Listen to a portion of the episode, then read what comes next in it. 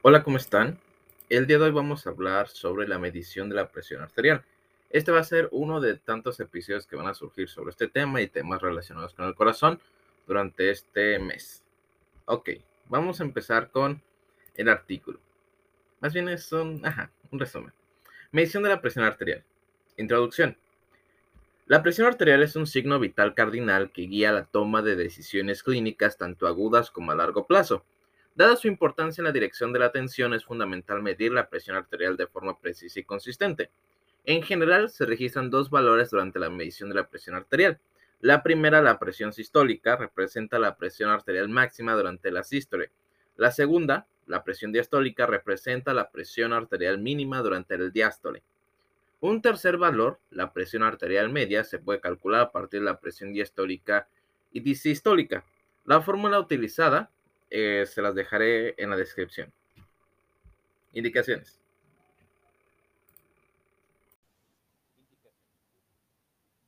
Las indicaciones para la presión arterial incluyen las siguientes. Para detectar esta función, priorizar la aplicación de la función médica.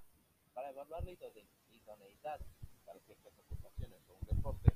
Para estimar el riesgo cardiovascular, determinación del riesgo de los procedimientos médicos, supervisar el estado clínico de continuo y el deterioro de un paciente. Contraindicaciones. Las siguientes son algunas contraindicaciones relativas y absolutas para medir la presión arterial. Las contraindicaciones relativas para tomar la presión arterial en el brazo afectado por un manguito son linfedema, parece o parálisis, líneas arteriales o venosas, como son los casos venosos. Las contraindicaciones absolutas para tomar la presión arterial en el brazo afectado por un manguito son derivación de diálisis, heridas quirúrgicas recientes y mastectomía. Equipo.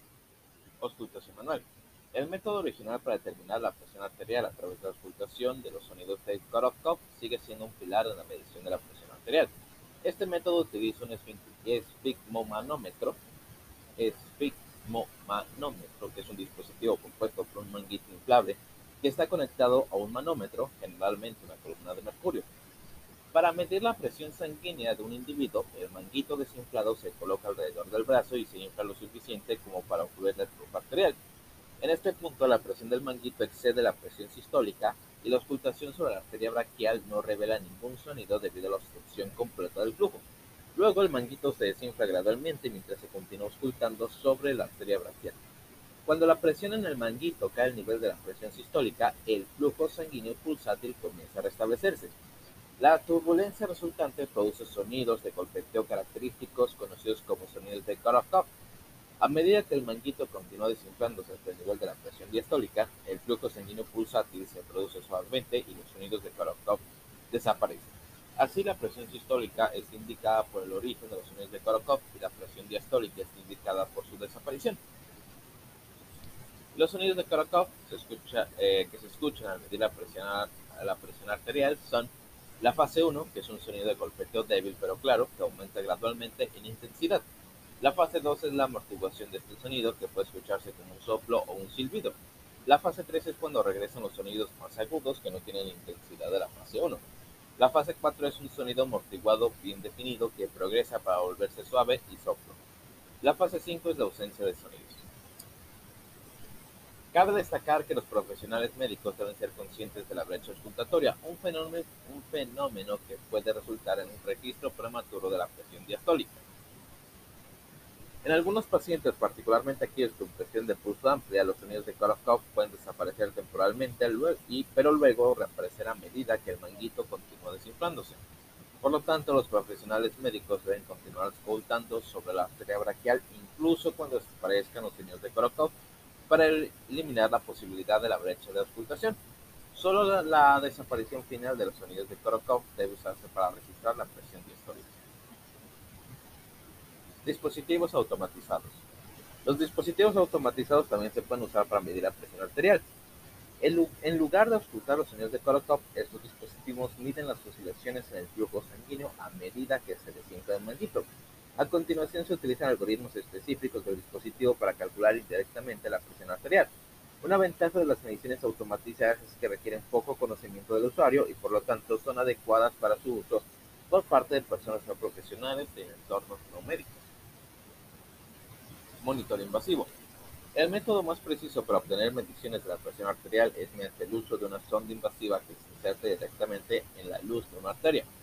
Una ventaja de la monitorización invasiva es la capacidad de mostrar las variaciones de la presión arterial con cada latido del corazón. Sin embargo, dada la naturaleza invasiva de este método y los riesgos asociados, su uso está limitado a cuidados intensivos o entornos quirúrgicos. Como tal, el resto de esta revisión se centrará en los métodos de medición de la presión arterial mencionados anteriormente. Personal. Cualquier proveedor de atención médica o cuidador que esté capacitado para medir la presión arterial puede realizar este examen. Preparación. Los siguientes son algunos pasos preparatorios importantes que deben tomarse al medir la presión arterial. Se debe explicar al paciente la necesidad de tomarse la presión arterial y el procedimiento en sí para obtener el consentimiento informado. También es fundamental tranquilizar al paciente y aliviar cualquier ansiedad para evitar la explosión falsa. Es fundamental asegurarse que se utilice el tamaño correcto del manguito, ya que un tamaño incorrecto puede dar la expiración exacta. La mayoría de las guías recomiendan el uso de un manguito grande para todos los pacientes. Técnica. La presión arterial es notablemente lábil. Las actividades más insignificantes pueden provocar cambios sustanciales en las lecturas de la presión arterial. Como tal, independientemente si utiliza un método manual automatizado para medir la presión arterial, los profesionales médicos siempre deben preparar al paciente y al entorno adecuadamente antes de inflar el manguito. En primer lugar, se debe interrogar al paciente sobre el consumo reciente de cafeína, el ejercicio o el tabaquismo. Si alguna de estas actividades ha ocurrido en los últimos 30 minutos, la medición de la presión arterial debe eh, posponerse hasta que haya pasado este periodo. A continuación, se debe alertar al paciente a que vacíe la vejiga. A su regreso, el paciente debe estar sentado en una en una silla con respaldo. Ambos pies deben estar apoyados en el piso con las piernas sin cruzar y esta posición sentada debe mantenerse durante al menos 5 minutos. En este momento se debe colocar un manguito de tamaño adecuado directamente sobre el brazo del paciente. No debe haber ropa debajo del manguito y las mangas no deben enrollarse por encima del manguito. Una vez que el manguito esté en su lugar, el brazo del paciente debe sostenerse de modo que la mitad del manguito quede al nivel de la aurícula derecha. Ahora se puede iniciar la medición de la arterial. El paciente no debe hablar ni que le hablen mientras están tomando las medidas. Existe una variación significativa entre los dispositivos automatizados y los usuarios y deben de consultar guías de instrucciones sobre cómo se el inflado del manguito y la medición de la presión arterial. Si se está realizando la medición manual, se debe colocar la campana o el diafragma de un estetoscopio sobre la fosa antecubital medial de la ubicación aproximada de la arteria braquial. El manguito de presión arterial debe inflarse 30 milímetros mercurio más allá del punto en el que ya no se falta el piso radial. El desinflado del manguito debe ocurrir de manera lenta y controlada a una velocidad de 2 a 3 milímetros de mercurio por segundo. Como se mencionó anteriormente, la presión de los sonidos de Korokov significa presión sistólica, mientras que el cese de estos sonidos indica la presión diastólica. Complicaciones. La fuente más común de error en la medición de la presión arterial es la falta de adherencia a la técnica adecuada. Múltiples estudios han intentado cuantificar el impacto de los errores comunes. Fumar dentro de los 30 minutos posteriores a la medición puede aumentar la presión arterial sistólica a 20 milímetros de mercurio, mientras que una vejiga distendida puede aumentar las mediciones sistólicas y distólicas entre 10 y 15 milímetros de mercurio. Sentarse en una silla sin respaldo puede elevar la presión arterial sistólica hasta 10 milímetros de mercurio y se observa un aumento similar cuando se cruzan ambas piernas. La colocación del brazalete sobre la ropa puede afectar las medidas en un sorprendente 50 milímetros de mercurio. Hablar o escuchar durante las mediciones puede aumentar las mediciones históricas y 10 milímetros de mercurio. El uso de un manguito de tamaño inadecuado puede afectar la presión arterial en cualquier dirección. Un manguito más grande da como resultado mediciones bastante bajas mientras que un manguito más pequeño da como resultado mediciones falsamente elevadas. De manera similar, el posicionamiento incorrecto del brazo también da como resultado un error bidireccional. Colocar el brazo por debajo del nivel de la aurícula derecha da como resultado valores más altos, mientras que colocar el brazo por encima del nivel de la aurícula derecha genera valores más bajos. La amplia gama de estos errores destaca la importancia de seguir la técnica adecuada al medir la presión arterial. Además de la fuente de error modificable anterior, también hay fuentes de error inevitables. Múltiples estudios han encontrado diferencias entre las mediciones obtenidas en entornos clínicos y las tomadas en entornos ambulatorios. La hipertensión puede diagnosticarse incorrectamente en pacientes propensos a la hipertensión de bata blanca, un fenómeno en el que la aprehensión de estar en presencia de un profesional médico da como resultado un aumento transitorio de la presión arterial.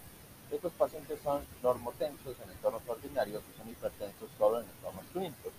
De manera similar, la hipertensión puede pasar inadvertidamente por altos pacientes que parecen ser normotensos en la clínica, pero son hipertensos en todos momentos del día. Esta hipertensión enmascarada puede deberse a cambios en el estilo de vida realizados antes de la situación. Significancia clínica. Hipertensión.